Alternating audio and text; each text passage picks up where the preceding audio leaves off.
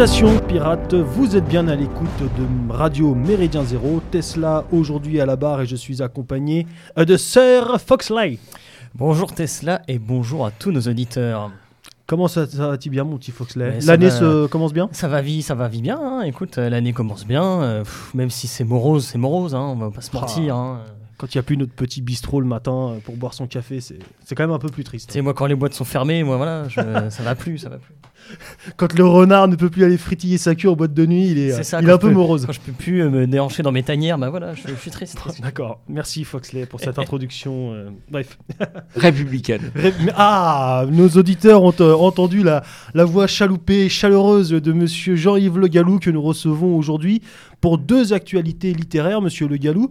Euh, tout d'abord, nous allons évoquer ensemble le- l'ouvrage intitulé Invasion de l'Europe, les chiffres du grand remplacement, édité chez Via Romana.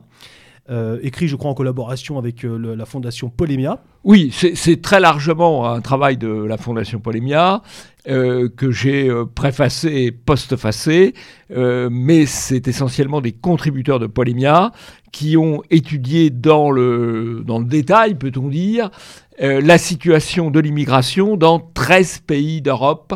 Donc ce sont 13 monographies sur l'immigration, l'invasion en Europe, depuis la Suède jusqu'au Portugal. Euh, et depuis la France jusqu'à l'Autriche, et la Grèce, d'est en ouest et de nord au sud. Alors nous commenterons euh, tout à l'heure euh, tous ces chiffres et on s'arrêtera un peu plus particulièrement au pays qui nous intéresse plus, à savoir la France. Et en deuxième partie d'émission, nous aborderons également le second ouvrage de la journée, intitulé Manuel de lutte contre la diabolisation, édité cette fois-ci à la nouvelle librairie. Donc là, c'est l'équipe, si je puis dire, de l'Institut Iliade. Absolument, c'est publié dans la collection Cartouche de l'Institut Iliade euh, à la Nouvelle Librairie. Très bien. Alors, Monsieur Le Gallou, pour euh, donc vous venez de le dire, euh, cet ouvrage Invasion de l'Europe euh, revient donc chiffre à l'appui sur la situation euh, immigration euh, de, l'immigration dans 13 pays d'Europe de l'Ouest, en l'occurrence, et on, verra tout à l'heure pourquoi euh, on pourquoi vous ne parlez pas de l'Europe centrale et, de l'Europe de l'Est. Donc ça passe par la France, mais c'est pas seulement des pays de l'Union européenne, puisque la Suisse y est également présente. Ça, c'est intéressant.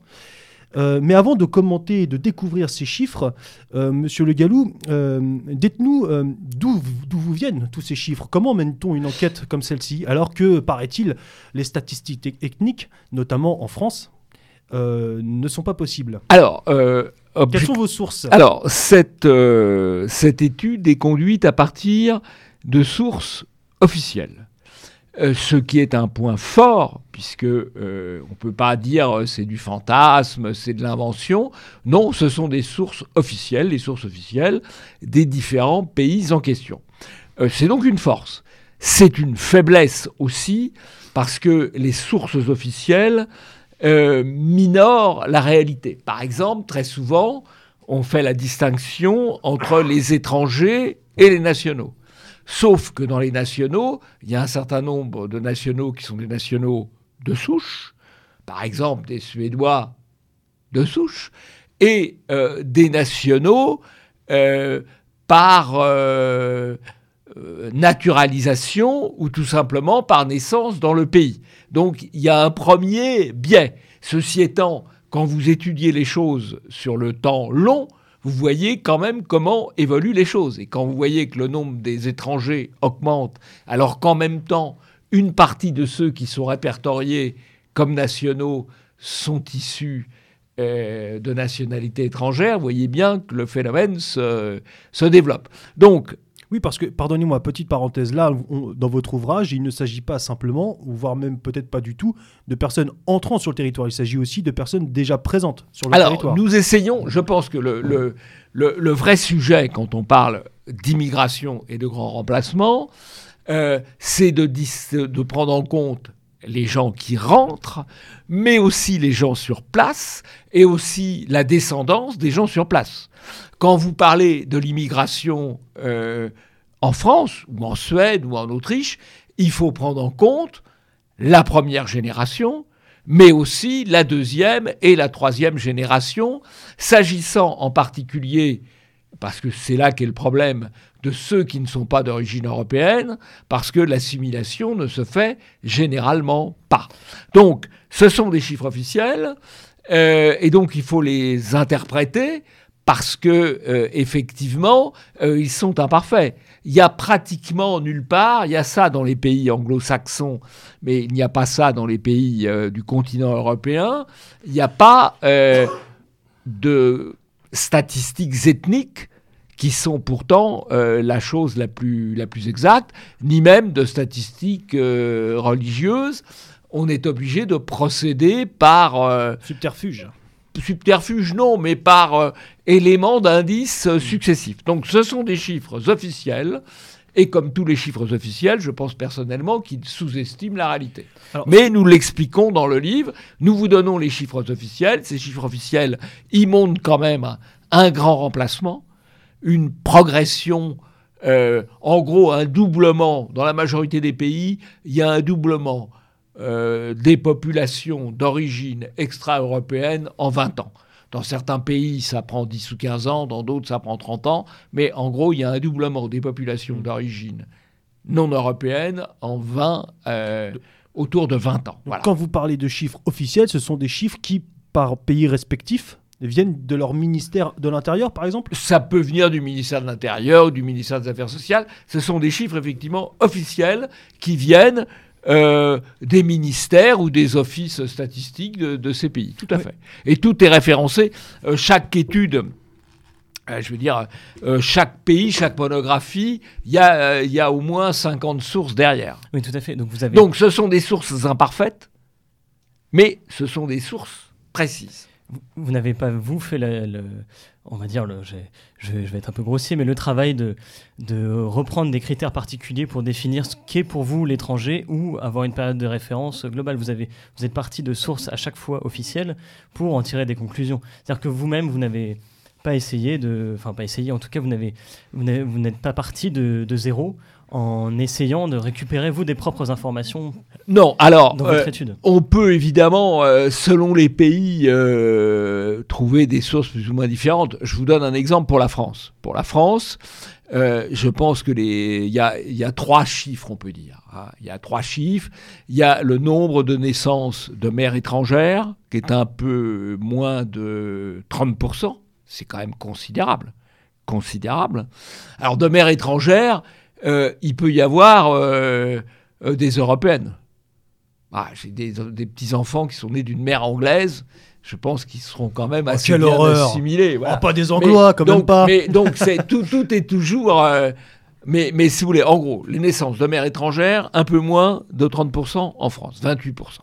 Bien, ça c'est un premier chiffre. Autre chiffre, nouveau-nés dépistés à la drépanocytose, qui est une maladie génétique rare qui ne concerne que les populations euh, venues du Sud, on va dire Afrique, Inde, euh, Asie du Sud-Est, euh, Amérique du Sud, etc. pour les dernières statistiques disponibles, parce qu'on a supprimé les statistiques, ce qui est quand même la meilleure manière de, de, cacher la réalité, 38%. Et nouveau-nés mâles ayant des prénoms musulmans, 22%. Et là, vous avez, vous avez une vision de la situation qui d'ailleurs se déplace dans le temps, puisque euh, vous pouvez comparer, quand je dis qu'il y a 38% de nouveau-nés dépistés la drépanocytose pour la dernière année connue, qui doit être 2017 ou 2018, 2018. sauf erreur, 2018, euh, c'était 20% en 2000. Donc vous voyez quand même la vitesse. Et, ça n'inclut pas l'immigration asiatique. Ça n'inclut pas l'immigration asiatique mais ça peut peut-être euh, euh, surestimer euh, une autre part. Les asiatiques, asiatiques de Chine, par exemple. chinoises, par exemple. Voilà, tout à fait. Voilà, donc c'est c'est une mesure. Toutes ces mesures sont imparfaites. Hein. Oui, Toutes ces mesures sont imparfaites. Simplement, quand vous avez l'ensemble des mesures sur 13 pays d'Europe, où vous voyez que tous les chiffres vont dans le même sens, euh, la conclusion est quand même assez, assez claire. Ce qui est important dans ce domaine, c'est la vitesse, la, le développement du processus. Oui, on va voir ça. Euh, même si chacun des chiffres est tout à fait, euh, tout à fait contestable et controversable. Une de mes inquiétudes, honnêtement, avec la publication de ce livre, c'est effectivement d'avoir une vision presque minorée de la réalité.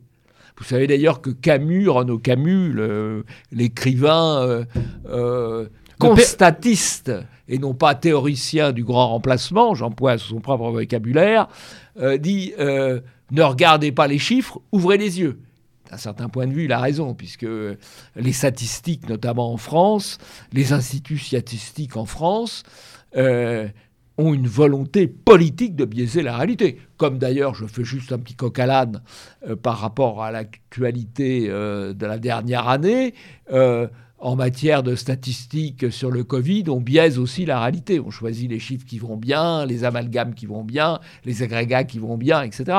Il y a, quand on travaille à partir des chiffres officiels, bah, malgré tout, euh, on porte une partie de la désinformation officielle. Hmm. Euh, alors ces chiffres, euh, Foxley, est-ce qu'on va, est-ce que tu veux nous les détailler un, un petit peu ou, pas? Oui, avec hein. grand plaisir, Tesla. Euh, alors en France, pour 66 millions d'habitants, on parle, vous parliez euh, tout à l'heure, Monsieur Le Gallou, notamment des, des proportions de naissance euh, avec au moins un parent né étranger, donc c'est-à-dire hors UE, extra-européen. On est à 27% en métropole en 2017. Et la proportion d'enfants nés avec un prénom musulman, effectivement, c'est 22%.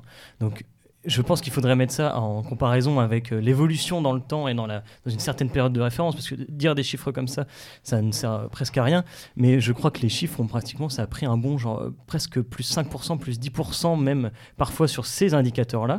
Et on voit par rapport aux autres pays que cette tendance-là, elle se retrouve finalement partout, où à chaque fois on est sur une augmentation. Je vois au Royaume-Uni, on est à 66 millions d'habitants, donc à peu près pareil euh, qu'en France, avec presque 10 millions de personnes nées à l'étranger, recensées au Royaume-Uni, où on sait que pour le coup les statistiques ethniques sont acceptées, dans les pays anglo-saxons, vous l'avez dit, sont beaucoup plus acceptées. En Suède, la proportion de la population étrangère est de 25%, aux Pays-Bas 23%, en Suisse, alors qu'on pourrait croire que la Suisse a, on va dire, une politique immigrationniste euh, limitée, on est presque à 38%, etc., etc. On voit la grande tendance des pays européens à à peu près, presque maintenant avoisiner les, les 40% de population extra-européenne. C'est-à-dire que, comme vous le disiez, ce n'est pas étrangère, c'est extra-européenne. Alors, alors c'est assez compliqué dans chaque pays, parce que si vous prenez par exemple l'Angleterre, vous avez un pourcentage très important euh, de personnalités, de personnes étrangères.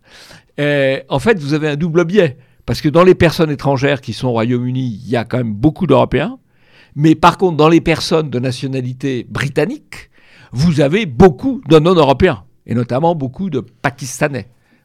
Donc, si vous voulez, c'est très difficile à chaque fois euh, de, faire la part des choses. De même, en Suisse, il y a beaucoup, euh, dans les résidents de nationalité étrangère, beaucoup d'Européens. notamment quand même des Européens du Sud, hein, des Européens balkaniques, mais pas uniquement.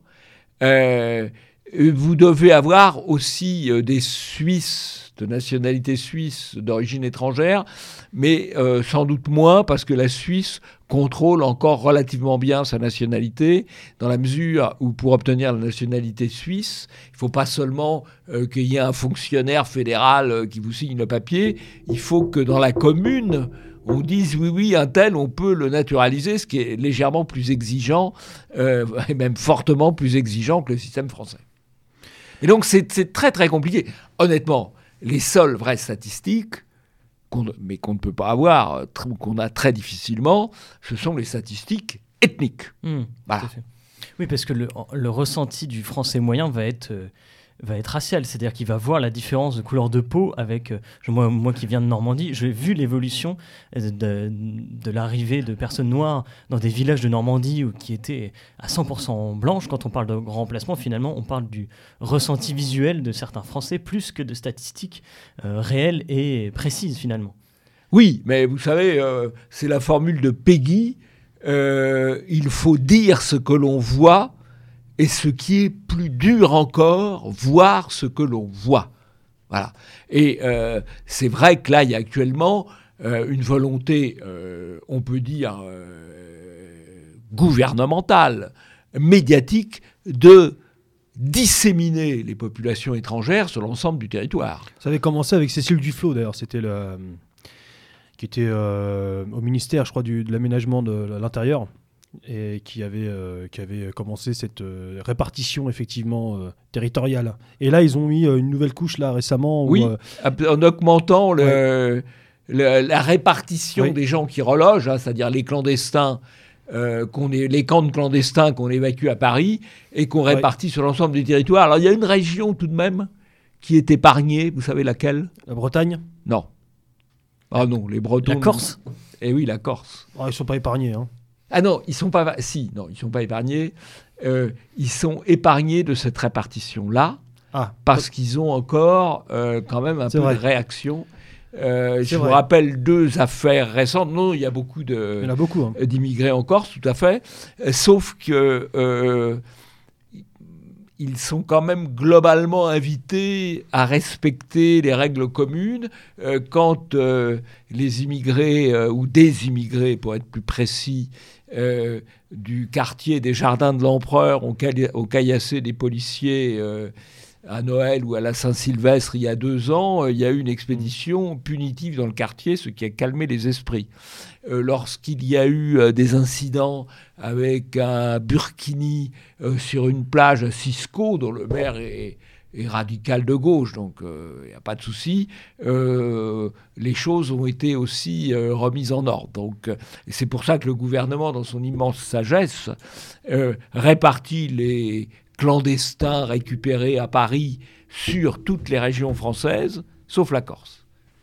Alors, ce les Bretons, malheureusement, euh, il y a énormément d'associations immigrationnistes en Ah ouais. Bretagne, à commencer par l'association Utopia 56. Ouais, ouais, mais euh, ouais, peut-être parce qu'ils les connaissent pas assez justement. C'est vrai que pour le coup en Bretagne, alors sauf, sauf quelques villes et bien entendu, euh, c'est encore une région plutôt préservée, si l'on peut dire.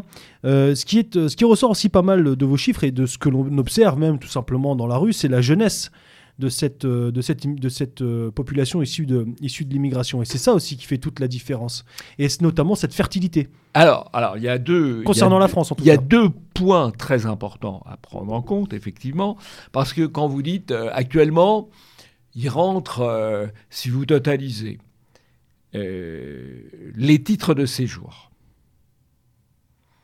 les demandes d'asile et les mineurs isolés, qui sont d'ailleurs ni mineurs ni isolés, euh, vous arrivez à plus de euh, près de 500 000 personnes par an. Alors, Il y en a eu un peu moins l'année dernière, mais plus l'année dernière à cause du Covid, mais plus qu'en 2015. Et Donc vous arrivez à 500 000 par an. Alors et, on vous dit... et que répondez-vous aux gens qui vous disent mais ça représente même pas 1% de la population Absolument. française Alors ça c'est l'argument classique, ça représente même pas 1% de la Vous population. êtes parano, monsieur Le Gallou Absolument, tout à fait. Alors, bon, d'abord, je les invite à regarder la question des intérêts composés. C'est comme quand votre banquier vous dit, mais écoutez, euh, le taux d'intérêt est très faible. Oui, mais au bout de 30 ans, euh, vous remboursez... euh, Sachant que euh, ça fait déjà 30 ans. le double de la somme que vous avez empruntée. Donc, premier élément, les arguments, les intérêts composés. Deuxième argument, qui est encore plus important, euh, il ne faut pas comparer sur l'ensemble de la population, mais comparer sur la population à tranche d'âge comparable. Or, euh, les gens qui rentrent, euh, globalement, euh, ils ont moins de 40 ans. Euh, et les grosses masses, c'est entre euh, 15 et 35 ans. Et c'est évidemment, euh, si vous comparez à la population française de ces tranches d'âge-là, c'est plus 1%. C'est 2%. D'autant plus que si vous voulez comparer réellement, il faut comparer dans ces tranches d'âge-là à la population française vivant en France d'origine française. Et donc vous n'êtes plus à 1%, vous êtes à 2%, voire à 3%. Et euh, 3% sur 30 ans, je vous laisse faire le calcul pour voir que vous avez un remplacement complet. Donc ces gens-là sont malhonnêtes. Mais évidemment, euh, comme ce message-là, il est porté euh, par euh, les statisticiens officiels euh, qui prétendent apporter une expertise scientifique, etc., les gens retiennent l'idée, bah oui, finalement, ça n'est qu'un pour cent. Mais en fait, ça n'est pas qu'un pour cent, c'est 2 à 3% par rapport à la tranche d'âge considérée. Et encore une fois, il faut tenir compte des intérêts composés. Ça avait été aussi le travail d'une démographe, Michel Tribala, je Oui. sais qui était, on va dire, monté au créneau, c'est pas forcément le bon terme, mais qui avait eu une étude très objective justement de cette évolution sur une période de référence donnée, où elle avait très bien montré justement que l'argument de rajeunissement de la population, parce qu'on sort aussi très souvent cet argument-là, de dire que la population française est vieillissante et que la natalité ne fait que décroître euh, avec le temps et qu'il faudrait une immigration pour redonner un vivier euh, économique à la France, en tout cas un, vivier actif à la France. Elle avait très bien montré que ce phénomène-là, en fait, était annihilé par le, peu d'intérêt et d'apport qu'apportaient les immigrés au sein de la France. Est-ce que dans votre livre, vous avez aussi cette même réflexion-là ou est-ce que vous, prenez des conséquences euh, complètement différentes? Alors, euh, c'est un sujet qui est assez peu abordé dans le livre. Euh, ce que le livre montre, c'est que dans les 13 pays européens étudiés, sauf, sauf le Portugal, parce que le Portugal est encore très peu concerné par ce problème, euh, il n'a que quelques pourcents d'étrangers extra-européens. Euh, ce que le livre montre, c'est que tous les pays rencontrent les mêmes problèmes. C'est-à-dire que dans tous les pays, encore une fois, je dis sauf le Portugal parce qu'il est un peu, euh, il n'est pas encore rentré dans cette situation-là. Tous les pays ont des problèmes de surdélinquance étrangère ou d'origine étrangère, ont des problèmes euh, de surchômage étrangère ou d'origine étrangère ou d'origine étrangère, euh, ont des problèmes euh, de non-assimilation, d'islamisation de la part des populations. Tous les pays. Tous les pays. Il n'y a pas un pays. Au fond, les pays, ils ont chacun des cultures différentes, ils ont des histoires différentes. On pourrait dire, bah, euh, bah regardez, euh, ici ça se passe mal, mais par, là ça par se exemple, passe on bien. met par exemple, on, on met souvent le modèle social et le fait que les gens en France se retrouvent dans des tours de béton, ce qui du coup euh, ne favorise pas l'assimilation. Et donc votre argument là euh, signifie bien que dans deux pays où la situation sociale n'est pas la même qu'en France, malgré tout, là aussi l'assimilation ne s'effectue pas. Alors, l'histoire des tours de béton, moi je suis pas fanat des tours de béton, encore qu'on pourrait en parler ici, je suis pas fanat des tours de béton, mais deux, deux remarques. Bon, d'abord, euh, vous avez, euh, je sais pas si vous êtes allé à Hong Kong ou à Singapour, Heureusement non. euh, mais euh, c'est un monde de tours de béton. Et à Hong Kong comme à Singapour, le prix du mètre carré est absolument considérable pour vivre dans des tours de béton. Et donc vous avez des cadres supérieurs et même très supérieurs et qui se croient encore plus supérieurs, qui sont très heureux de payer 20 000 ou 30 000 euros le mètre carré ou dollars le mètre carré pour être dans des tours en béton. Donc l'argument de la tour en béton ne compte pas, ne compte pas beaucoup. Vous avez, un exemple, vous avez un exemple plus proche, c'est Monaco. hein. Vous avez aussi Monaco, absolument. Et puis, euh, la, la tour en béton, honnêtement, les gens étaient très heureux d'y vivre dans les années 50 ou 60. Les gens, moi j'ai vu des gens, euh, j'ai vu des gens qui obtenaient un logement HLM dans une tour en béton, euh, qui pleuraient de joie parce qu'ils allaient avoir un peu d'espace. Bon, et puis petit à petit, euh, ça s'est, tout à fait, euh, Enfin, ce que- tout ce à que ça fait- dénote, tout à ce que- fait dégradé. Ce que vous dites, ce que- ce c'est qu'apparemment il y aura donc cette volonté de non-assimilation de cette Alors, population. En plus, si vous voulez, euh, les, les tours en béton en France sont globalement très bien entretenues. Et euh, les logements HLM, dans l'ensemble, dans l'ensemble, sont mieux entretenus que les petites copropriétés pauvres parce qu'on y met plus d'argent.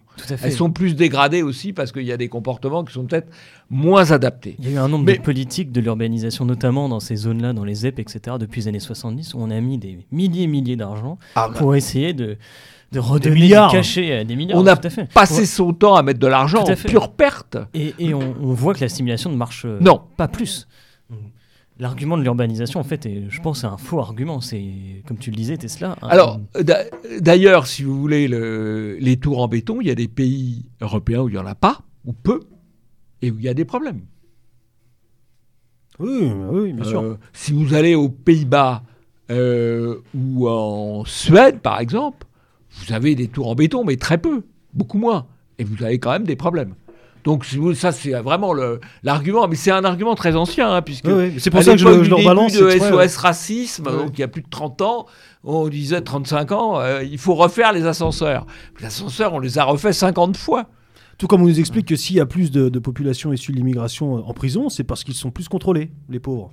Bah oui, les pauvres, oui, Ils, sont, légèrement plus délinquants aussi, oui. Ça a toujours été le cas que les Italiens, hein, vous savez, ils ont posé des problèmes.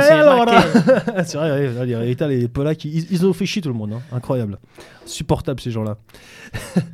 Euh, alors bon, euh, tout ça, c'est, ça pourrait pas euh, avoir lieu, ça ne pourrait pas exister sans, le, sans la, je dirais le la main bénie, ou voire même la complicité, voire même la mise en, bonne et due forme des, gouvernements respectifs, et même, euh, je dirais, de l'Union européenne, qui n'a pas su protéger ces nations euh, de, cette problématique-là Alors, en fait, euh, il y a une idéologie commune à l'échelle des États et des gouvernements, à l'échelle de l'Union européenne, il y a une idéologie commune des classes politiques qui est une idéologie globaliste, mondialiste, immigrationniste. Et euh, surtout, le vrai pouvoir en ces matières, ce ne sont pas les parlementaires qui le détiennent, ce ne sont pas les gouvernements qui le détiennent, ce sont les juges. Et les juges, ils rendent leurs décisions en fonction euh, de l'orientation médiatique générale.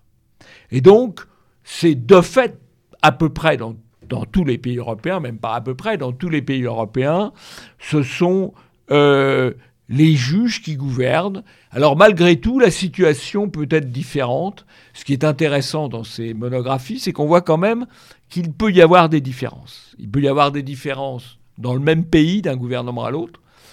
Exemple, euh, il rentrait beaucoup moins d'immigrés quand M. Salvini était ministre de l'Intérieur que maintenant qu'on a une coalition de centre-gauche.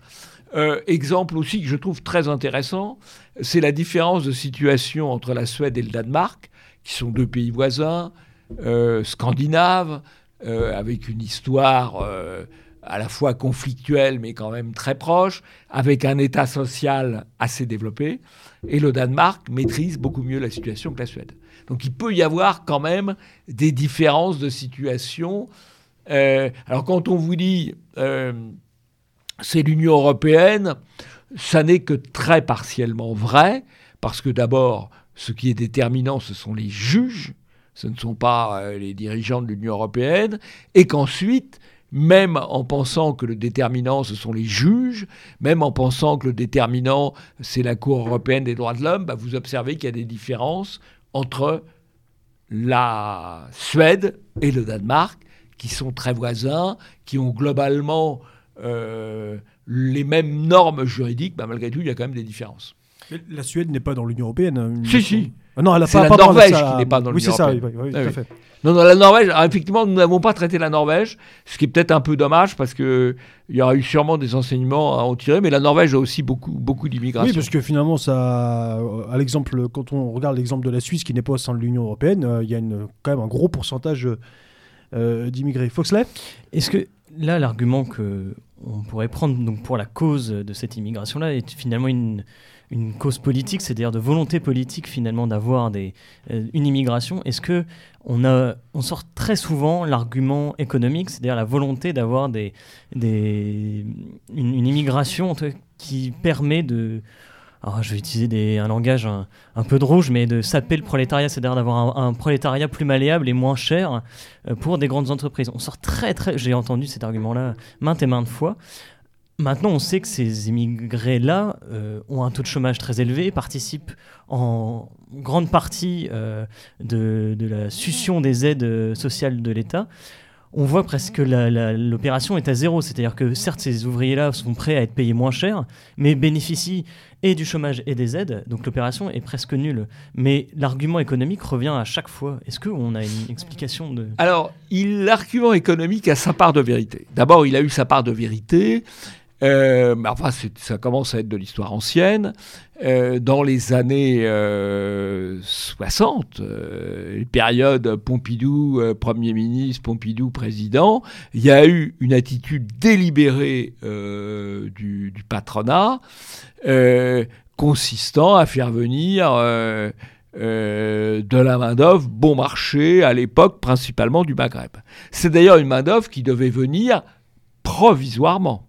Il venait, il travaillait, il repartait. Ça, Francis Bouygues Mais était un des, eu... pionniers de, de cette politique. Alors, comme vous le dites, Bouygues, il y a eu l'industrie automobile et Bouygues. Euh, accessoirement, vous noterez que Bouygues dirige TF1, qui reste quand même LCI et j'en passe. Donc, quand même, le, principal média français, il peut pas être franchement contre l'immigration, puisque Bouygues continue de vivre de ça. Et si vous regardez dans le bâtiment, euh, beaucoup de gens qui sont employés euh, euh, viennent, viennent d'ailleurs. Voilà. Bon. il y a l'argument, il y a l'argument qui est à la fois vrai et faux. Oui, mais on trouve personne. Bien sûr, on trouve personne, puisque à partir du moment où vous avez une main-d'œuvre abondante, vous pouvez la mal payer pour des travaux euh, difficiles. Euh, vous n'auriez pas cette main-d'œuvre abondante qui viendrait, eh bien, vous trouveriez des gens pour faire ce travail-là. Peut-être qu'il faudrait les payer 3 000 euros ou 4 000 euros. Oui, pourquoi pas euh, alors que là, c'est ce mythe du français euh, feignant. Euh, c'est bah, insupportable à entendre ça. Mais c'est insupportable à entendre. C'est simplement, on tire les prix. Alors en fait, on a on a une perversité si on prend l'exemple français, puisque on a un système social très protecteur qui fait que si vous travaillez pas très loin du SMIG, le bénéfice de travailler par rapport à être à l'aide sociale, il est quand même très faible. Et vous avez l'arrivée massive euh, de gens venus d'ailleurs. Vous avez eu un exemple récent. Euh, Monsieur Darmanin, je ne sais pas s'il a fait, parce que Darmanin, euh, il raconte beaucoup de choses et il en fait peu. Mais Monsieur Darmanin, il y a eu un livreur d'Uber Eats, donc là on est dans les GAFA, bon, qui a refusé de livrer un repas à des juifs. Alors on a dit c'est vraiment très mal, on va l'expulser. Attention, s'il vous plaît, Monsieur Galou, à pas trop taper sur la table. Pas trop taper sur la table. on, a dit, on a dit, on va l'expulser. Je ne sais pas si on l'a expulsé, mais euh, il faut sûrement l'expulser. Mais il faut expulser aussi tous les livreurs d'Uber Eats clandestins euh, qui livrent des repas euh, bon marché euh, généralement à des bobos en étant payés 3 ou 4 euros de l'heure. Mais qui va nous livrer notre McDo Tesla? Euh, Et voilà, alors je sais pas qui va vous livrer votre McDo, mais... Bah, Je pense que ce serait déjà pas mal par commencer à renvoyer tous les clandestins tout court, hein, qu'ils soient livreurs d'Uber Eats ou pas d'ailleurs. Oui, non mais d'accord, oui, bien sûr, bien sûr, bien sûr. Euh, ça, alors moi, moi, si je puis, enfin, je, je, vais donner un petit peu mon avis là-dessus sur l'aspect économique de l'immigration. Et d'ailleurs, ça va, ça permet aussi un petit peu de répondre peut-être à, cette question. Mais à qui profite le crime finalement? Bah, Aux riches au grand capital. qui utilise, euh, qui utilise Uber, qui utilise Uber Eats, euh, les riches et les branleurs, si je puis me permettre.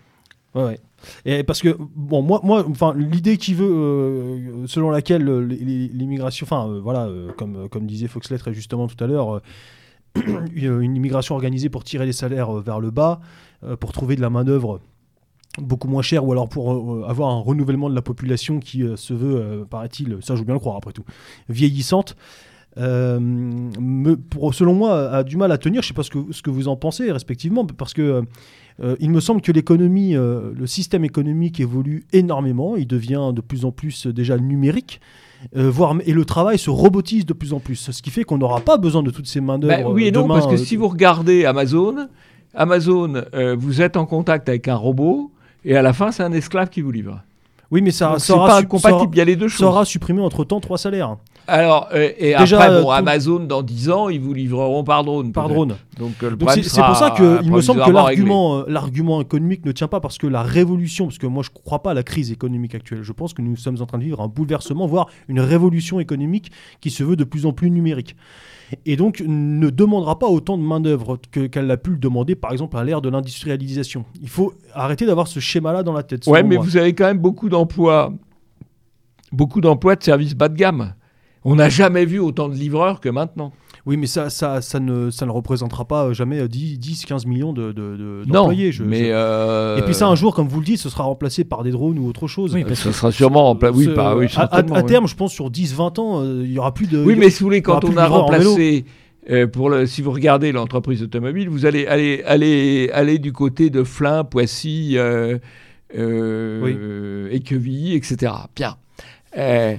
Dans les usines automobiles, euh, les usines automobiles ont été en partie délocalisées. mais vous me direz, là, pour les livraisons, on ne pourra pas délocaliser. Mais ce qui n'est pas délocalisé, ça a été remplacé par des robots. OK. Mais sauf que euh, les gens qui sont venus il y a 40 ans ou 50 ans pour travailler, ils sont toujours là, et leurs enfants sont toujours là, Bien et sûr. leurs petits-enfants sont toujours là. Et ils ne sont pas toujours Oui, mais euh, aussi parfaitement assimilés qu'on pourrait l'espérer, Ce pour qui- en faire ce qui- dans l'understatement. ce qui prouve bien que si vraiment on le souhaite, et notamment l'exemple du Japon est intéressant là-dessus, on peut ne- ne- très bien ne faire entrer personne. Mais malgré tout, il y a cette, cette- il y a cette volonté, en tout cas cette, euh, cette euh, nonchalance délibérée de faire. Alors à ce moment-là, ouvre- s'ouvre le- selon moi une deuxième, un deuxième volet. par- Pardonnez-moi, Oui. je termine juste là-dessus, Monsieur Le Gallou. Un deuxième volet qui euh, pourrait donner une, une forme d'explication à cette euh, immigration invasion que nous sommes en train de, de- de- de- de subir, qui est la volonté. Je vous pose la question euh, existe-t-elle de, euh, de substituer donc de grands emplacements et donc de substituer voire de détruire la civilisation euh, européenne Bah écoutez, alors, dans, si oui, pourquoi alors? Alors, alors si à quoi, voulez, ça- à quoi cela servirait-il? Euh, dans, la, dans le constat, je ne dis pas la théorie parce que Renaud Camus me tirerait les oreilles parce qu'il considère que ce n'est pas une théorie, c'est un constat. Dans le constat du grand grand emplacement, il y a plusieurs éléments. Le premier élément, c'est est-ce que les populations changent, oui ou non? Là, on voit bien un chiffre à l'appui que ça Oui, évolue. Elle change, elle change, ça c'est clair. La deuxième question, c'est est-ce que c'est voulu ou non? Alors, je ne crois pas que ce soit voulu euh, par euh, les peuples. Je pense par contre que c'est voulu par les oligarchies. Pourquoi? Parce que euh, je vais prendre un exemple, mais qui est, tout à fait dans l'actualité. Euh, vous avez euh, une série d'associations, de forces militantes qui sont favorables à l'immigration. Vous avez Cédric Héroux dans le Midi qui fait passer des clandestins. Vous avez SOS Méditerranée. Vous avez Utopia 56. Vous en avez des dizaines. Ce que je constate, c'est euh, que, un, ils ne font l'objet d'aucune poursuite judiciaire. Quand Cédric Héroux a été condamné, le Conseil constitutionnel a invalidé un texte et l'interprétation d'un texte pour le blanchir.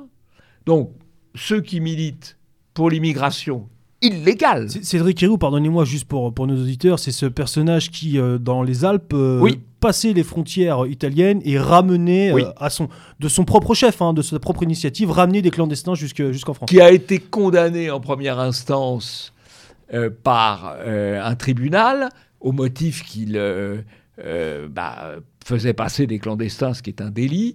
Et euh, il y a eu une question prioritaire de constitutionnalité, et le Conseil constitutionnel a dit non, euh, au nom du principe de fraternité, on n'a pas le droit de le condamner. Donc, ceux qui font ça ne sont pas condamnés. Deuxièmement, deuxièmement, non seulement ils ne sont pas condamnés, mais ils sont subventionnés. Subventionnés par qui? Par les régions, par les départements, par les communes, pas par tous. Mais, Mais- ça, c'est pas ça, c'est pas l'oligarchie, ça, monsieur Le Gallou Comment c'est pas l'oligarchie? Les régions, même les juges élus, qui. euh, C'est les, élus choisis C'est pas par l'oligarchie. médiatique. bah, euh, les gens qui composent les dir- la, la- la- la direction des, euh, des politiques régionales, départementales, les juristes qui relaxent Cédric Hérault, ce sont des gens du peuple. Enfin, du pape, oui, mais si vous voulez, qui sont sensibles à la sélection euh, pour leur promotion, pour leur considération par les médias. Et les médias sont la propriété des grands oligarques. Moi, personnellement, euh, je, sais- euh, je vous pose la question. Quand, Oui. quand vous parlez euh, que cela euh, est voulu par l'oligarchie, vous pensez pas plutôt à, une oligarchie supranationale? Bah, si vous voulez, l'oligarchie. Pour prendre la tête de proue, par exemple, euh, qu'on a souvent, euh, dont on a souvent parlé à ce micro, euh, Georges Soros. Oui, bah, Soros, d'accord, mais en l'occurrence, Soros, il, promeut aussi un certain nombre de gens. Il promeut des juges à la Cour européenne des droits de l'homme, qui eux-mêmes font des jugements euh, favorables à l'immigration. Euh, il promeut des hommes politiques. Alors, quand même, si vous voulez, euh, donc les gens qui militent pour l'immigration clandestine, un, ils ne sont pas poursuivis. Deux, ils sont subventionnés. Subventionnés, c'est vrai, alors, ils sont subventionnés par des collectivités publiques, ils sont subventionnés par les associations de Soros, vous avez raison. Et collectivités Ils sont promus dans les médias. Dans les médias, on explique que ce sont des gens merveilleux, euh, voilà.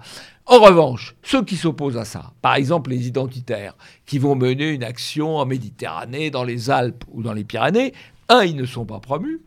Deux, euh, ils sont poursuivis. Ils ont été relaxés aussi. Ils sont. Il faut le dire. Faut Oui, être honnête. alors, ils ont été. Ça Oui, revient. Écoutez. alors, Darmanin. euh, euh, ils ont été. Alors, c'est très intéressant, je vais vous dire. Vous me dites, euh, ils ont été relaxés, effectivement, parce qu'il n'y avait pas de base juridique.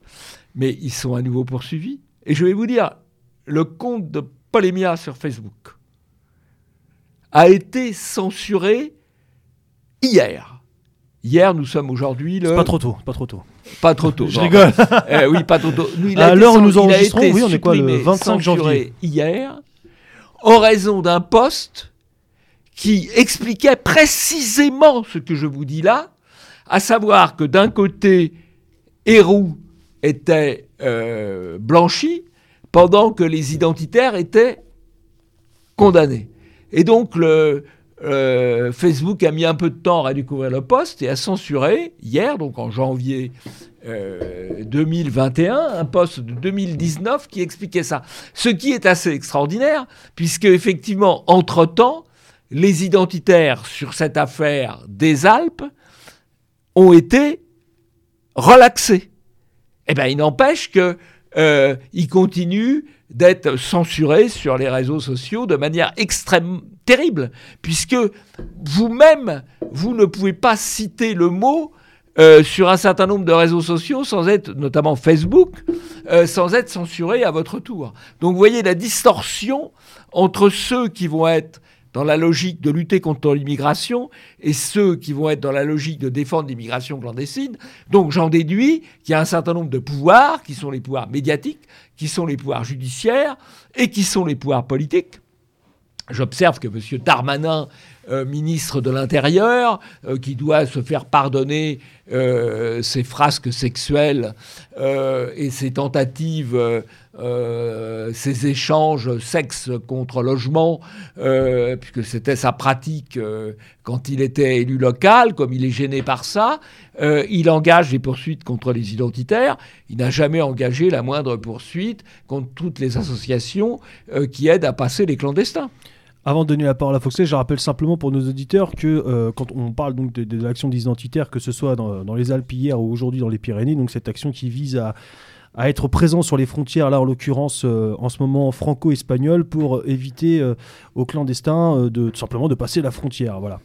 Foxley. qui n'est, je tiens à le préciser, pas un délit, contrairement au fait d'avoir d'être sur un territoire sans papier et sans la nationalité. Euh, mais ça, là, là, ce que vous nous expliquez, Monsieur Le Gallou, c'est pas les, ce n'est pas encore les causes, ça, ça reste les conséquences. C'est-à-dire qu'on a encore une, une sorte de distorsion entre, un, entre des pro-immigration et des anti-immigration, on va dire ça comme ça. Quelles sont les causes? Pourquoi Pourquoi on laisse faire ça? Est-ce que c'est une, volonté d'uniformisation de la population? Pour, on peut le dire, accroître une sorte de pouvoir, comme le disait Tesla, du grand capital. C'est plus facile de vendre à des gens qui pensent pareil ou qui ne pensent pas d'ailleurs. Ou est-ce que c'est une fébrilité peut-être, genre j'en ai aucune idée, je, dis ça comme ça, ça me vient à l'esprit, mais euh, la fin de notre, euh, une faiblesse de notre civilisation, la fin de, l'homme blanc qu'on peut imaginer, peut-être que c'est un, mouvement in- inéluctable de l'histoire. Moi j'ai du mal à comprendre quelle est la cause fondamentale de tout ça. Pourquoi on laisse faire ça? Pourquoi il n'y a aucune réaction et il n'y a que nous que ça choque? Euh, euh, alors, honnêtement, je ne sais pas répondre non plus. Euh, je crois quand même que s'il n'y a aucune réaction, d'abord il y a des réactions, mais toute réaction subit une répression féroce. Alors, il y a deux sortes de répression. Euh, Il y a la répression euh, dans le cas des identitaires, qui est une répression euh, judiciaire, mais la répression est très ancienne. Euh, euh, nous citons dans le livre, et il y a d'ailleurs son, discours a été réédité euh, à la Nouvelle Librairie, on cite Enoch Powell. Enoch Powell est un homme politique britannique, le plus brillant de sa génération, qui avait vocation à devenir Premier ministre conservateur. Il se trouve qu'il était élu à Birmingham, euh, dans le centre de l'Angleterre, on va dire, euh, les Midlands, et qu'il a découvert le problème de l'immigration musulmane pakistanaise. Il l'a découvert en 68. Il a fait un grand discours pour dire c'est un danger pour la Grande-Bretagne, il faut arrêter. Il a été flingué. Enfin, il n'a pas été flingué physiquement, il a été flingué médiatiquement et politiquement, il a disparu. C'est-à-dire que vous avez un système euh, où les gens qui vont s'opposer à ça vont être éliminés ou marginalisés, voire poursuivis, voire condamnés, et les gens qui vont aller dans le sens courant euh, vont être promus, vont être présentés comme sympas, comme gentils, etc. Voilà. Et donc vous avez un biais considérable, euh, qui est un biais. Alors, qui fait ce biais? Qui fait ce biais? Les juges et surtout les médias. Et qui contrôle les médias? Effectivement, quand vous regardez qui contrôle les médias, en dehors des médias d'État, ce sont les oligarques. Là-dessus, on peut en, France, en France, les dix propriétaires de médias, sauf peut-être Média Zéro, Média Zéro. Assurément. Euh, sauf Média Zéro, peut-être. Quelques autres quand même. Non, il y en a d'autres. Il y en a d'autres. Il y en a d'autres. On sait que cela roule ce sont, ce sont les grands oligarques qui vont tous dans le même sens, sauf un, sauf un, euh, Bolloré, qui, euh, sur CNews, permet quand même à d'autres opinions de s'exprimer. Là-dessus, on peut renvoyer nos auditeurs à, l'un de vos précédents ouvrages, euh, Tyrannie médiatique. Absolument. Nous avions fait d'ailleurs, je crois, aussi une émission à ce sujet. Oui, euh, oui, sur oui, je viens, vous m'invitez régulièrement et je vous en remercie. Euh, d'accord. alors, oui, tu voulais rajouter quelque chose Non, non, vas-y, Parce que moi, je me demandais si cette, cette la situation sanitaire que nous vivons actuellement et qui remet apparemment, entendons-nous dire mais bon, euh, même si dans les faits c'est pas la même chose, que la souveraineté peut avoir une utilité, et là dernièrement que les frontières peuvent avoir une utilité. Cette situation sanitaire, ce que nous vivons actuellement, Monsieur Le Gallou, euh, peut-il mettre un coup d'arrêt, peut-il redistribuer les cartes sur euh, l'immigration invasion que nous vivons actuellement Alors très modestement, puisque nous disposons des chiffres d'entrée en France sur 2019 et euh, le nombre de titres de séjour délivrés a un peu baissé par rapport à 2019. Oui, on a les chiffres de 2020 un peu baissé par rapport à 2019, mais reste en hausse par rapport à 2015. 2015, je vous rappelle, c'est l'année de la, crise, de la crise qu'on a appelée la crise migratoire. Et notamment, euh, alors qu'en 2019, il est rentré 90 000 personnes au titre du regroupement familial, euh, il n'en est rentré, si j'ose dire, que 75 000 euh, en 2020. Euh, il faut savoir que le gouvernement avait pris une disposition de restriction des entrées au titre du regroupement familial en raison de la crise sanitaire. Cette restriction a été cassée par le Conseil d'État. C'est-à-dire que les gens du Conseil d'État, qui n'ont rien trouvé à redire sur toutes les atteintes aux libertés à cause de la crise sanitaire. Liberté de circulation. Le confinement, il n'y a pas de problème. La liberté de circulation, il n'y a pas de problème. Le couvre-feu, il n'y a pas de problème. Par contre, si vous dites, ah, on limite les entrées venant de l'étranger, alors là, il y a un problème. Voilà, les gnomes du Conseil d'État au Palais Royal, voilà, les, voilà les gens. Euh, et on vient de nommer d'ailleurs... Euh, euh, il y a une nouvelle nomination à l'un des postes importants du Conseil d'État d'un hyper-immigrationniste. Voilà. Ça, ça, c'est un problème. Ça, c'est un problème. Ce sont des gens sans aucune légitimité politique, sans aucune légitimité électorale, et qui font la loi et qui font la loi. Et là, vous le voyez de manière caricaturale, parce que quand vous dites que vous critiquez le Conseil d'État, le Conseil constitutionnel, les bonnes âmes vous disent oui, mais enfin quand même, c'est l'État de droit, ils protègent nos libertés. Ils ont protégé nos libertés face à la dictature sanitaire?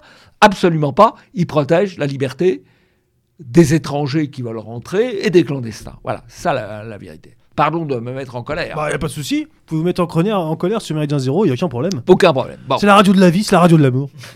on se met en colère, on boit un coup, on est bien. Et alors, euh, euh, parce que moi, moi, je me dis euh, finalement, peut-être que notre salut viendra de cet effondrement économique. Ou d'une situation euh, sociale économique en France qui dans 5 ans risque d'être absolument catastrophique et qui ne, de- qui ne rendra pas la France, qui ne rendra plus la France attrayante Oui, pour ces mais- populations venues de l'étranger. Alors, oui, ah bah, il y a de la marge quand même, hein, parce que pour le moment, euh, en ok, c'est bon, on plie les Gaules. Euh, en, matière de- en matière d'aide sociale, on reste quand même euh, malheureusement extrêmement attractif. Oui, alors effectivement, un effondrement économique pourrait, pourrait finir par poser des problèmes et peut-être apporter des solutions. Ce qui est non, assez, pas, non pas que je le souhaite. Hein. Je ce qui est ça, assez euh, grave, si vous voulez, c'est que vous voyez très bien que les, les manifestes des réactions Quoique. populaires qu'on a vues en France avec les Gilets jaunes, ou qu'on a vues euh, aux Pays-Bas euh, et euh, je crois en Suède, En Italie aussi, il y a eu des en choses. Italie, des réactions populaires, et là notamment aux Pays-Bas, contre les, les excès de confinement, sont immédiatement cassées par l'extrême gauche et euh, par les racailles euh, venues d'ailleurs.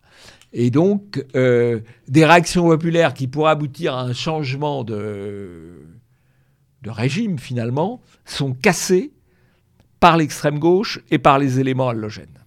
Et ça, c'est très préoccupant. Hmm. Parce qu'il y a une, et parce que ça casse, ça casse les réactions. Finalement, c'est peut-être ça une des causes principales de cette immigration, de cette volonté d'immigration, c'est de casser le, on va dire la cohésion. euh, Oui, il peut y avoir pays. de ça. Oui, oui. Mais comme par hasard, c'est ils veulent ouvrir, euh, ils veulent ouvrir le, Il faut le bien droit de vote aux étrangers. euh, c'est systémique. C'est pas forcément une personne qui pense cela. C'est qu'il y a un, un conformisme global et que tous ceux qui s'écartent du conformisme global, euh, ils sont éliminés et donc on ramène, euh, on ramène dans le conformisme global. Alors, on parle de l'Europe euh, depuis tout à l'heure, mais il y a- il y, a toute une série de. L'Europe ou l'Union européenne De l'Europe. Je fais toujours la distinction. Ah bah j'espère. Toujours. Euh, dans votre ouvrage, vous parlez de, le- de- de pays européens. Oui. La Suisse n'étant pas dans l'Union européenne, mais il y a plein de pays auxquels, que- auxquels vous, ne, vous, ne, vous ne parlez pas. Je pense notamment aux pays de- d'Europe centrale et de l'Est. Quid de ces pays? Pourquoi? Est-ce qu'il n'y a rien à dire Alors, sur, sur euh, ces gens-là Est-ce que c'est motif d'espoir? Oui, alors pour le moment, pour le moment, pour le moment, ces pays, je pense à la Tchéquie, euh, je pense à la Slovaquie, je pense à la Hongrie, je pense à la Pologne, sont épargnés provisoirement euh, par, euh, par l'immigration. Leurs gouvernements ont refusé la répartition des clandestins arrivés par l'Italie ou par la Grèce. Jusqu'ici, ils ont tenu bon. Et euh, ils sont protégés, à mon avis, par, plusieurs, par plein de raisons. D'abord, ils ont bénéficié de la glaciation de l'Est. Euh, ils ont une classe politique qui est encore en partie sélectionnée par ce qu'elle a connu à l'époque soviétique. Donc, qui a été sélectionnée durement. Vous êtes en train de nous faire euh, les louanges du bloc soviétique, monsieur D'un certain point de vue, oui. D'un certain point de vue, oui. En tout cas, non, les gens qui sont au pouvoir dans ces pays-là, sont des dissidents. Euh, Václav Klaus, qui a été le président euh, euh, tchèque, qui a écrit un livre sur l'immigration, très, très bien, sur l'immigration en Europe, il a été dissident euh, du système soviétique.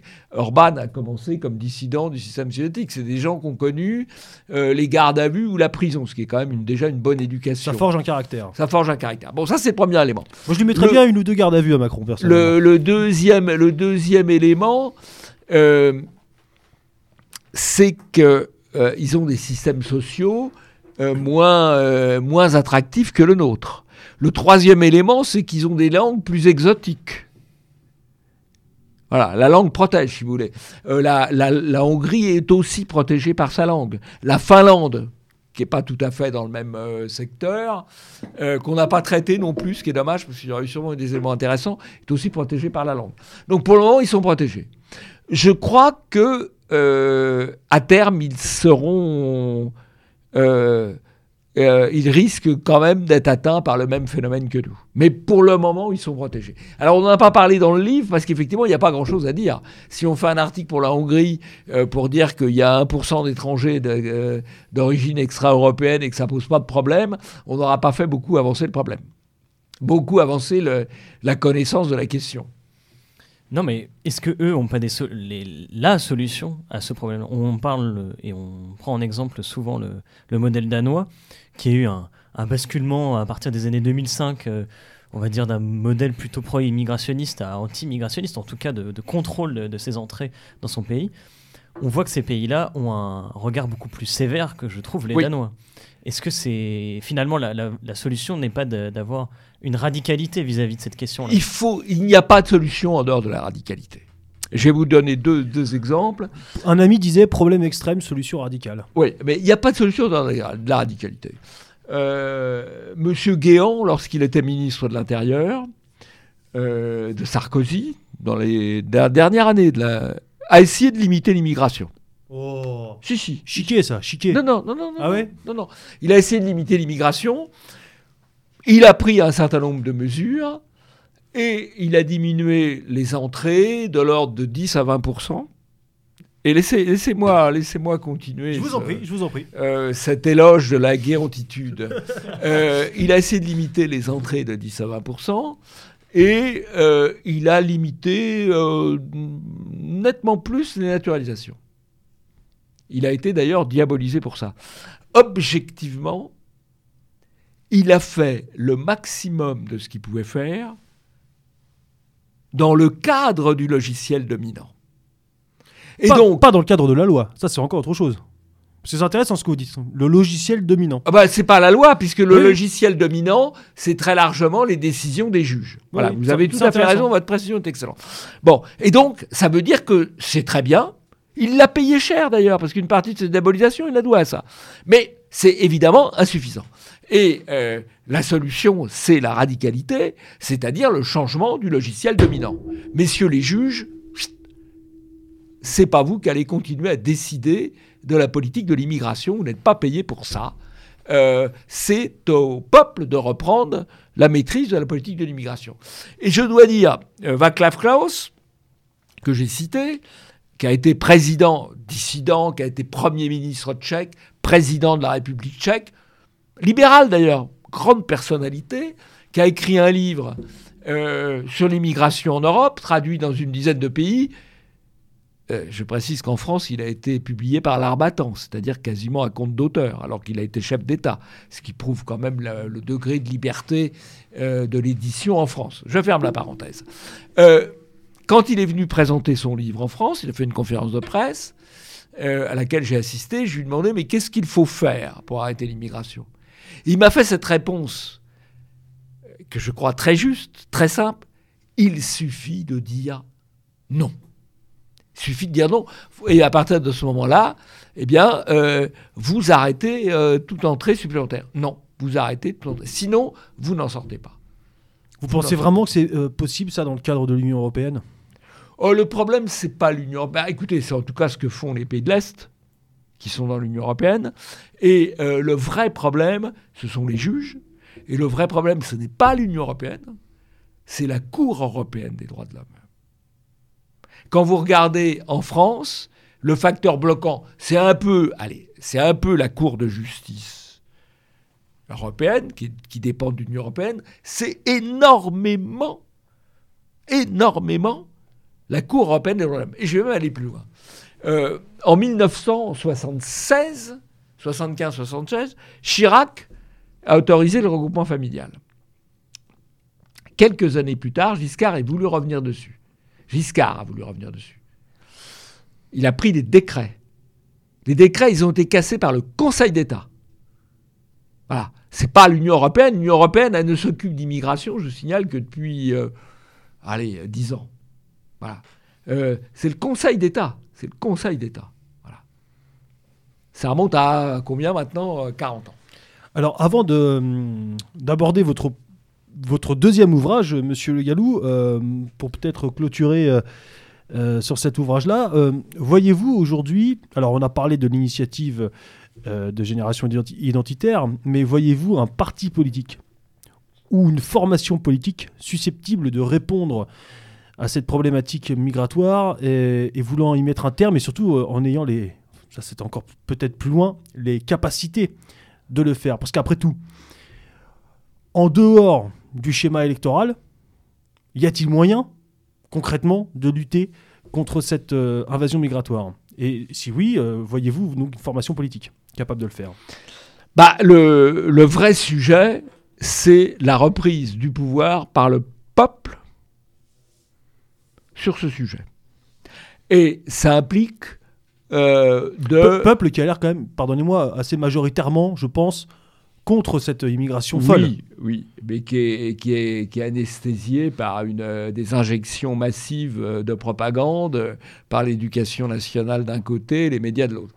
Mais la vraie question, c'est qui peut dire il faut changer de paradigme, sortir de la dictature des juges, qu'on appelle l'état de droit, euh, rétablir la souveraineté du législateur par rapport au juge national ou international. Voilà. Qui dit ça? Eh ben, euh, Merci, monsieur Le Gallou.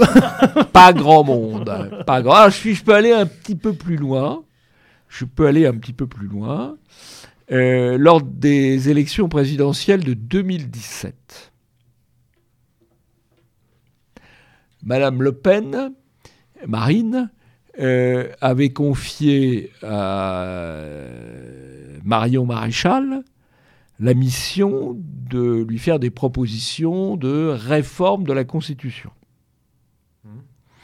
Euh, qui visait à poser le problème du référendum, euh, à poser le problème de la souveraineté euh, euh, de la décision référendaire ou parlementaire sur les juges, enfin vraiment tous ces grands problèmes. Marion Maréchal a fait procéder à une étude avec des, juristes de, haut niveau, des gens du Conseil d'État, des collaborateurs du Conseil constitutionnel, des, agrégés de droit, vraiment une, Les gens qui savent de quoi ils parlent. une assemblée de haut niveau. Bon. Et elle a, elle a remis une proposition euh, très complète euh, de réforme de la Constitution euh, qui, globalement, aurait permis de régler le problème à condition qu'elle soit reprise par un candidat à la présidence de la République et que le dit président, le dit candidat soit élu. Bon, bon, J'arrête le suspense. En dehors du fait que le candidat n'a pas été élu, que la candidate n'a pas été élue, euh, elle a repris euh, 10% des propositions et vendu 10% des 10%. Voilà. Donc ça n'a pas réglé le problème. Mais euh, objectivement, ce discours que là on tient ici, on pouvait le tenir euh, ici sur Méridien Zéro, j'ai dû le tenir sur Méridien Zéro il y a 5 ans ou 10 ans. Aujourd'hui, il est tenu par un certain nombre de gens dans des grands médias. Voilà, des grands médias. Ou des semi-grands médias. Par exemple, ce que j'ai dit là sur quelqu'un comme Zemmour le tient dans les grands médias. Et donc c'est une idée, euh, c'est quand même une idée, le fait qu'il faut balayer le pouvoir des juges et tout, c'est une idée qui se répand. Voilà. Donc c'est une idée qui, qui, qui est portée et qui est portée euh, et qui est aussi portée dans certains pays étrangers, puisque en fait le, le grand succès, peut-être provisoire, de la Pologne euh, et de la Hongrie, c'est que contre l'avis de l'Union européenne, contre l'avis de Soros, ils ont refusé la dictature des juges. Et euh, pourquoi les Polonais et les Hongrois s'en tirent à peu près bien C'est parce qu'ils ont, ils ont, ils sont allés, ils sont allés, ils ont tapé là où était le vrai pouvoir, c'est-à-dire les médias qui sont pluralistes en Pologne et en Hongrie, c'est-à-dire qu'il y a des médias politiquement corrects, mais il y a aussi des médias politiquement incorrects, et ils ont tapé le pouvoir des juges. Parce que si vous ne touchez pas au pouvoir des médias et que vous ne touchez pas au pouvoir des juges, vous ne faites rien. Voilà. Mais c'est un discours qui était très difficile à tenir il y a 10 ans il y a 15 ans, qu'on peut tenir maintenant. Et pas seulement euh, sur les ondes de Méridien Zéro ou de Radio Courtoisie. Bien, alors, je rappelle les références de votre ouvrage, Monsieur Le Gallou. Invasion de l'Europe, les chiffres du grand placement, édité chez Via Romana. Alors, maintenant, nous passons au second ouvrage. Euh, tiens, écrit par un certain Jean-Yves Le Gallou, ça tombe bien, vous êtes en face de moi. Oh, c'est drôle ça. Ah, il est vraiment Euh, ouvrage intitulé Manuel de lutte contre la diabolisation, édité à la nouvelle librairie, euh, la collection cartouche de la nouvelle librairie. Euh, alors, monsieur Le Gallou, euh, nous sommes des diables? Le diable en personne? Vous êtes des diables. Nous rions avec lui? Vous êtes, vous êtes des diables. D'ailleurs, je vais m'asperger d'eau bénite en sortant de chez vous. Pourquoi ce, ce- ce- ce besoin de ce manuel qui se veut être donc c'est un ouvrage très très didactif. hein, euh, ça se dit ça? Oui. Didactique. Didactique, oui c'est ça. Je me disais hein, euh, de, de environ 80 pages, euh, qui se veut donc par ce, son petit format être véritablement un manuel. Ah mais je pense que c'est un manuel extrêmement utile à tout combattant politique. Parce que euh, qu'est-ce qui assure la domination du politiquement correct aujourd'hui? Euh, Le de politiquement correct sur la mondialisation, le libre-échange, l'immigration et j'en passe, et la déconstruction générale, c'est la diabolisation de ceux qui veulent sortir du politiquement correct.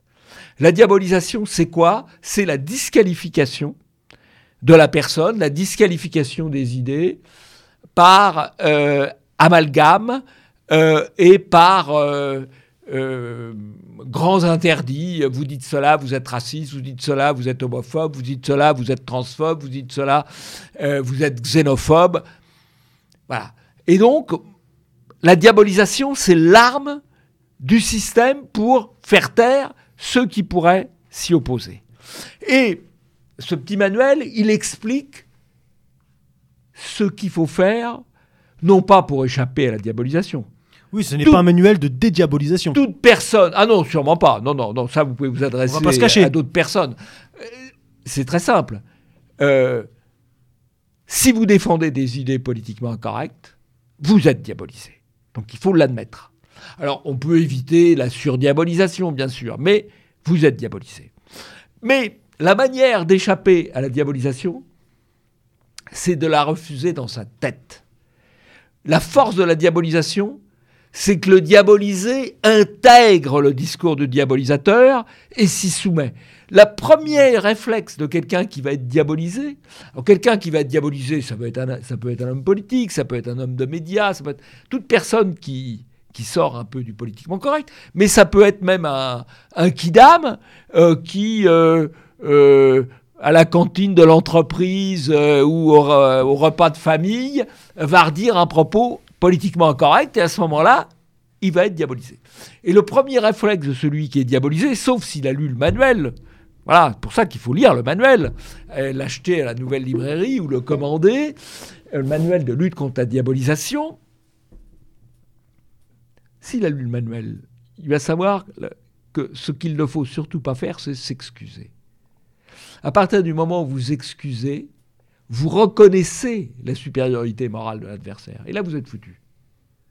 Si le type vous diabolise et que vous lui dites, pardon, on voit pas le geste, on est à la radio, Ah, c'est dommage, oui. euh, rien à faire, ça ne me touche pas, il est désarmé. Monsieur Le Gallou a mis son sur, euh, a mis son, son pouce sur le nez. Voilà, c'est ça, ça perd l'hypopète. Ça popette. oui, non, mais c'est vrai que c'est très important ce que vous dites, Monsieur Le Gallou. Il y a On ne s'excuse pas, on ne commence pas à dire euh, vous allez être contre l'immigration. On va vous dire vous êtes raciste. Faut pas commencer à dire je ne suis pas raciste. Non, je défends l'identité. Je défends la souveraineté de mon peuple, je défends l'histoire de mon peuple. C'est assumé aussi. Je assume. Euh, on va vous dire, vous êtes contre le mariage entre personnes de même sexe. Vous allez dire, vous êtes homophobe. Non, je ne suis pas homophobe.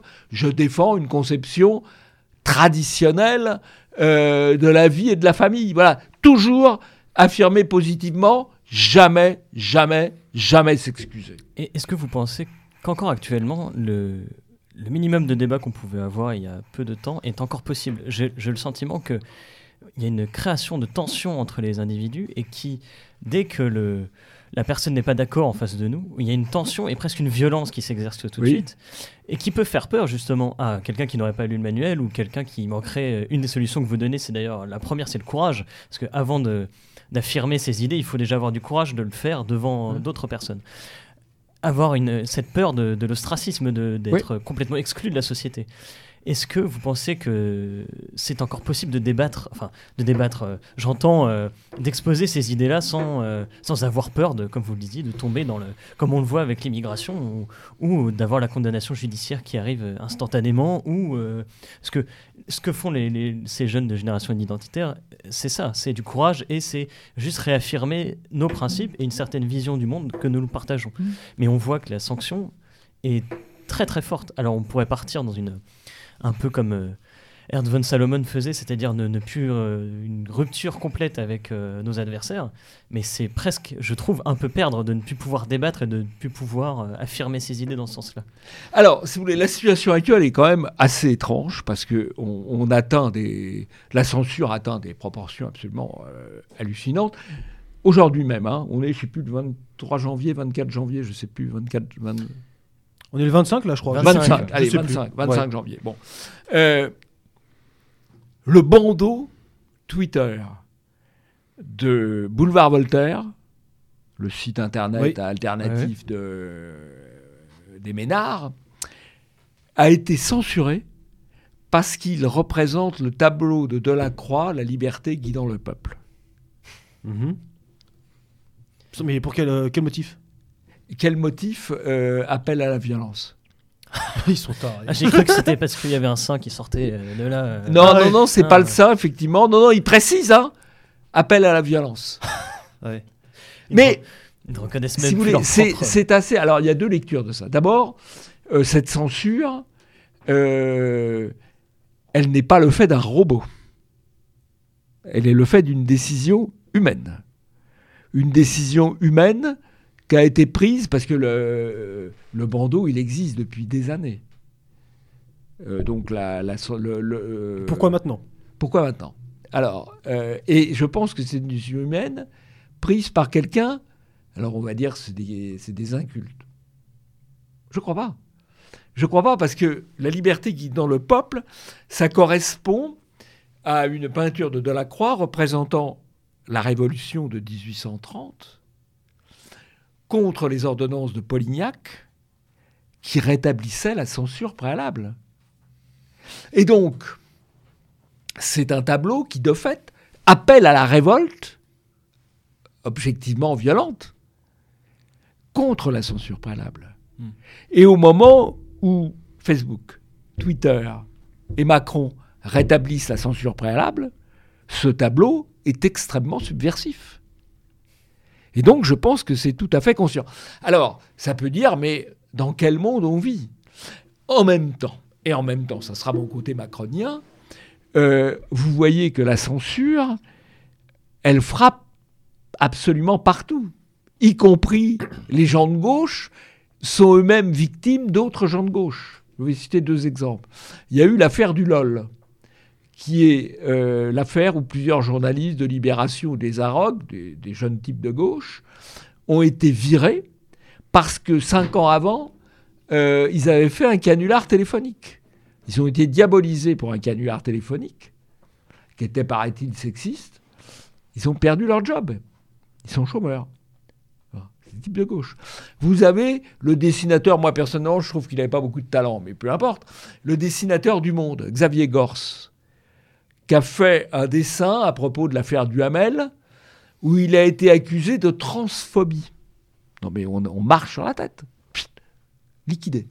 Et donc il y a un moment, là je crois qu'on est dans la folie. J'ai quand même tendance à penser qu'à un moment, il va falloir que ça s'arrête, quoi. Voilà. Alors- de même que l'élection américaine euh, a permis à des, à dingues. Alors c'est vrai que la censure, c'est absolument délirant, parce que moi je fais régulièrement, j'invite d'ailleurs vos auditeurs à m'y retrouver, une émission de critique des médias toutes les semaines sur TV Liberté, immédiat. Ça devient extrêmement difficile de traiter les sujets. Parce que, euh, bon, sur l'islam, on peut être censuré. Euh, sur le Covid, on peut être censuré. Sur les vaccins, on peut être censuré. Pardon, il ne faut pas que je tape sur la table. S'il vous plaît. Euh, sur euh, les élections américaines, Hmm. si on dit euh, c'est pas absolument certain qu'elles étaient parfaitement régulières, on peut être censuré. Sur génération identitaire, on peut être censuré. Ça devient Ouais. absolument dingue. Ceci étant, historiquement, euh, les censeurs ont toujours perdu. C'est l'affaire du bouclier et de l'épée. L'épée, elle a toujours un coup d'avance sur le, sur le Mhm. bouclier. Et pensez aux dissidents de l'Est euh, qui, eux, euh, dissidaient, si j'ose dire, à la photocopieuse. au samizdat. On va peut-être être obligé d'en revenir. Ah, là, on est déjà dans une cave, remarquez, on s'entraîne. Mais euh, on est dans le bunker. On sera peut-être obligé d'en revenir à la photo. Mais moi, je, prends toujours pour exemple l'armée russe qui, euh, je crois maintenant il y a 4 ou 5 ans, a commandé 400 machines à écrire. Oui, bah oui. C'est rigolo dans cette ère numérique grandissante. Mais c'est très intéressant ce que vous avez dit, Monsieur Le Gallou, sur euh, cette nécessité de faire face à la diabolisation, à ne pas s'excuser euh, même dans le cercle privé, ça, commence et ça passe par là, c'est ce que euh, Pierre Hadot et plus tard après Dominique Vénère avaient euh, nommé la citadelle intérieure. Voilà, c'est la citadelle intérieure, absolument. Alors, vous avez cité Dominique Vénère, je vais citer la reine d'Angleterre, c'est un peu c'est un peu moins bien. Never explain, never complain.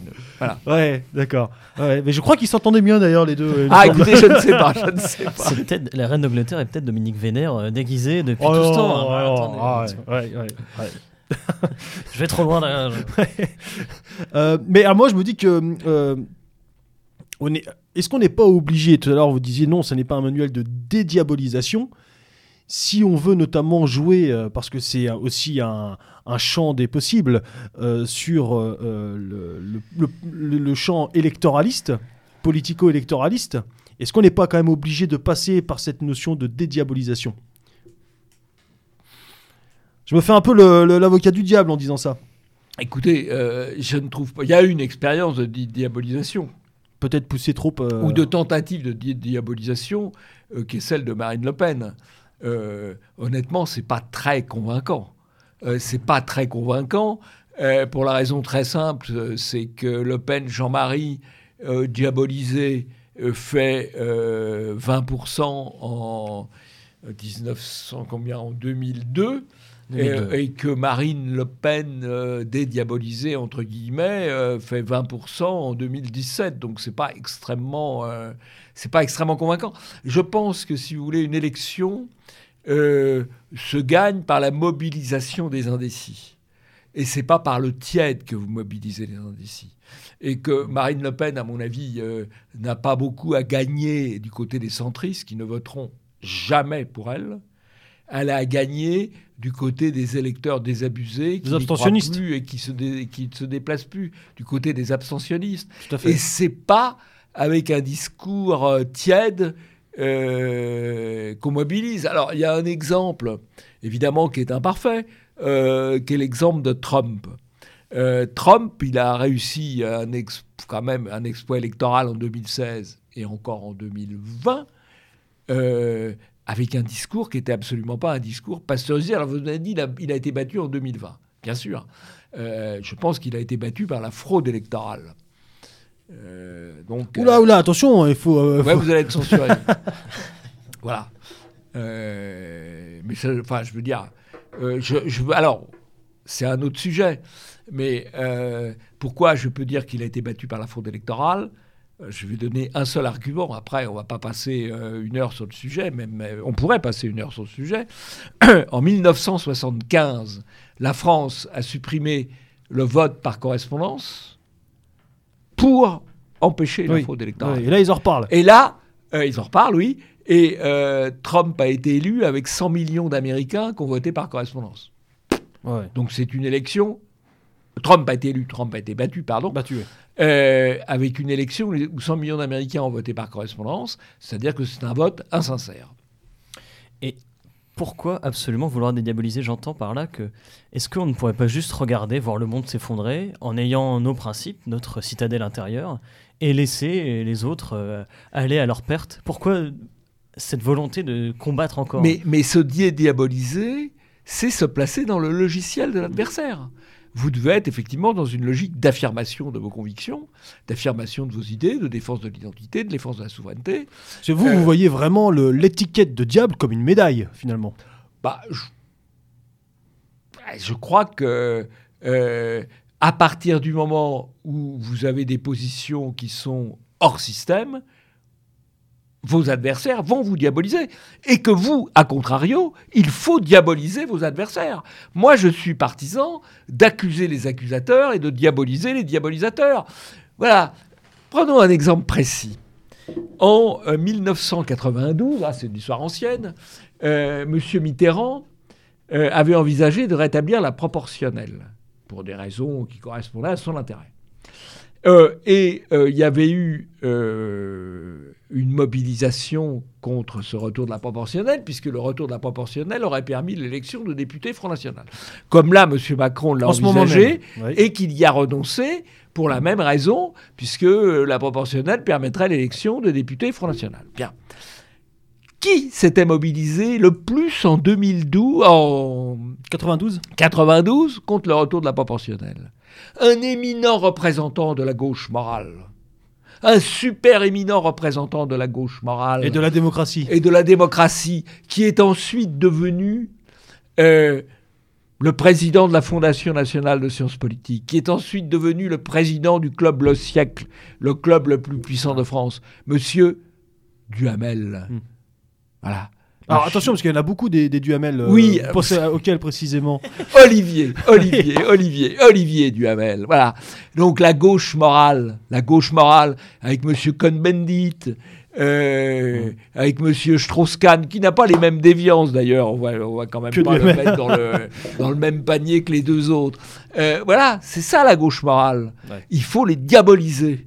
En plus, il y, a matière à faire. Hein. Qui, qui aujourd'hui euh, se met en avant pour dire ça une génération identitaire.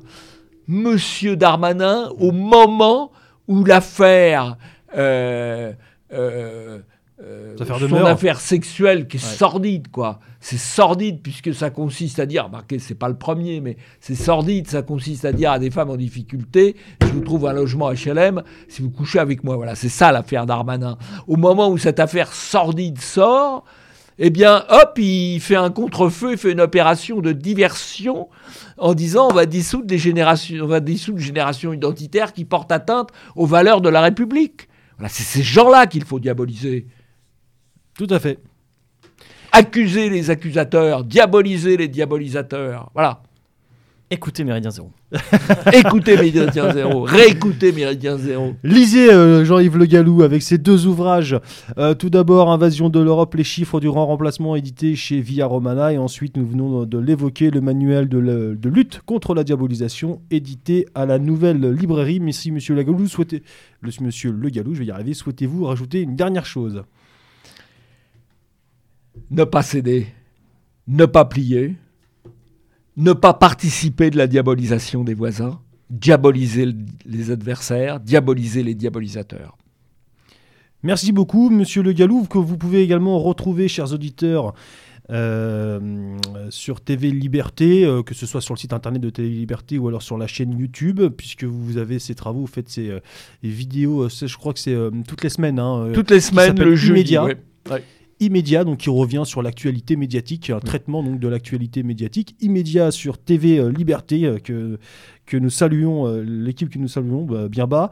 Et je voulais voir avec vous aussi, Monsieur Le Gallou, deux petites, deux petits, deux petits, non, pas du tout, deux rendez-vous en tout cas dans les mois à venir. Tout d'abord, le prochain colloque de l'Iliade. Est-ce que vous pouvez nous le présenter? Le prochain colloque de l'Iliade aura lieu normalement le samedi 10 avril prochain à la Maison de la Chimie sur euh, le thème l'économie au service des peuples. Donc c'est un thème un petit peu différent de ceux que nous avons traités les autres années. Euh, je pense que le colloque de l'Iliade est un événement annuel pas manquer parce que c'est un événement à la fois très important sur le fond, c'est un événement très important sur l'esthétique, c'est un peu un opéra européen, un colloque de l'Iliade, et c'est un événement aussi très important euh, sur le plan euh, convivial puisque ça permet à, toutes les, familles euh, européennes dissidentes de se retrouver et à Méridien Zéro d'ailleurs d'y tenir généralement un tout à fait, nous sommes toujours euh, bien reçus. Euh, une présence euh, régulière. Voilà. Donc ça, c'est le 10 avril. Euh, si c'était impossible en raison de la dictature sanitaire, ce serait reporté probablement. comme ça l'a été en, 2020. En juin. Non, non, en 2020, on l'a reporté. on l'a tenu, on l'a tenu en septembre. On a pu le tenir en septembre dans des conditions un petit peu euh, imparfaites, euh, compte tenu effectivement de la dictature sanitaire, mais quand même globalement très, très, très positif. Et vous pouvez retrouver une émission, l'émission sur l'édition 2020 du colloque de l'Iliade et même sur les éditions précédentes, évidemment, sur notre site internet radio-mz.org org. Deuxième événement, monsieur Le Gallou, c'est les Bobardors. Alors, les, les Bobardors devaient avoir lieu le 1er mars. Pouvez-vous déjà nous présenter ce qu'est les Bobardors Alors, les euh, Bobardors, les ça auditeurs qui ne connaîtraient pas. récompenser les meilleurs des journalistes, c'est-à-dire ceux qui mentent le mieux pour servir le politiquement Il correct. y a un juriste. Ah, pour le coup, euh, ces, ju- Ah, le ces jury, c'est juristes-là. le, le- jury. on il parle pas des mêmes juristes que depuis le début de l'émission, quand même, rassurez-moi. Non, non. Ah bon Le, jury est dans la salle. Le jury Ah, est dans la oui, salle. c'est le, c'est le- public Vox Populi, Vox Dei. C'est un rendez-vous Alors- démocratique. Rendez-vous démocratique, Formidable. qui devait avoir lieu le 1er mars. Là, nous avons dû euh, reporter parce que le 1er mars, euh, les salles resteront fermées, manifestement. Euh, donc, on fera ça On le lundi lire, parce que- 14 juin. Excusez-moi, je vous interromps, mais c'est pour élire donc les, les, les- les meilleurs bobards dans, Les, dans les les médias. meilleurs journalistes, ceux qui mentent le mieux pour servir le politiquement correct. voilà. Avec différentes catégories. C'est toujours un rendez-vous très humoristique. Oui, normalement, ça doit être drôle.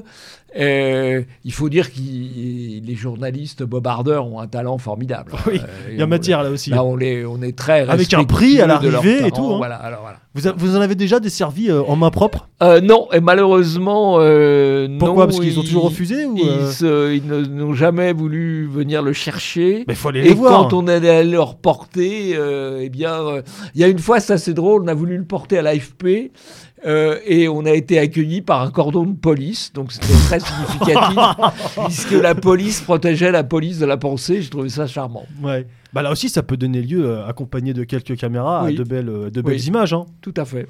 Tout à pour fait. Ouais. diaboliser les diabolisateurs. Absolument, ça sera fait l'année prochaine. Je pense que c'est une bonne idée. oui. Donc les Bobardors. Et puis euh, je voulais également citer la fondation Polémia que, que vous présidez, Monsieur Le Gallou, et donc vous pouvez évidemment retrouver les articles sur le site internet euh, de Polémia. Il me semble que voilà, simplement si- en tapant Polémia sur le moteur de recherche, vous retrouverez ce, ce site internet.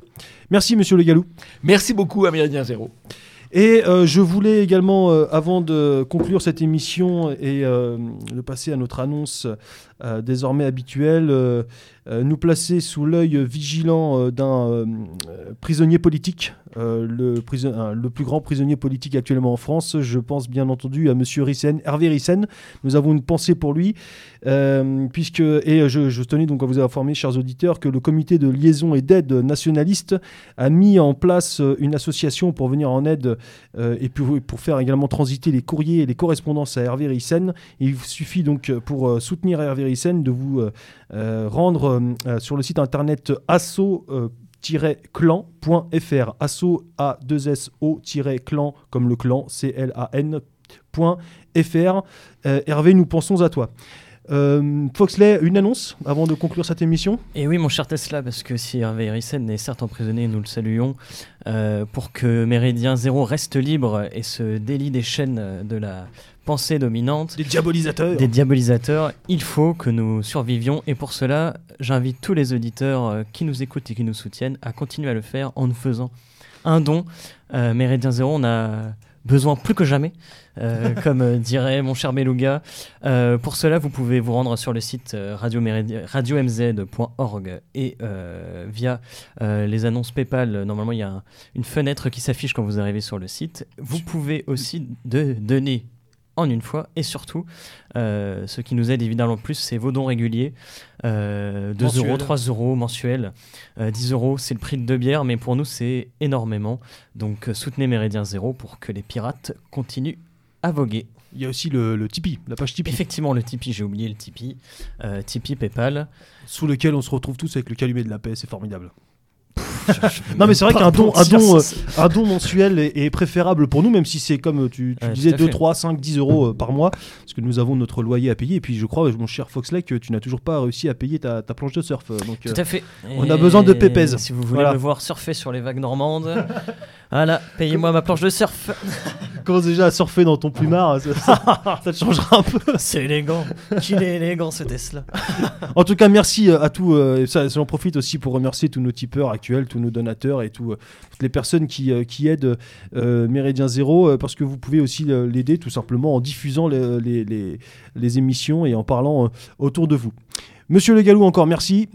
Merci, à vous, merci, à vous. Merci mon cher Foxley. Merci à toi, mon cher Tesla. Et puis je vous laisse, chers auditeurs, euh, euh, pour le mot de la fin, euh, en compagnie d'une personnalité connue. Euh, J'ai nommé Michel Colucci, alias Coluche. Alors on vous dit, ah, mais ce sont des braves gens, ils sont venus chercher du travail en France, c'est pas vrai Feignants. Ils sont venus chercher du chômage en France. Tellement que ces pauvres dans leur pays, il n'y a même pas de chômage. Je me marre Parce que pour qu'il y ait du chômage quelque part, il faut déjà qu'il y ait du travail. En France, il y a les deux. Hardy Gaillard au liqueur, à l'abordage. Et pas de quartier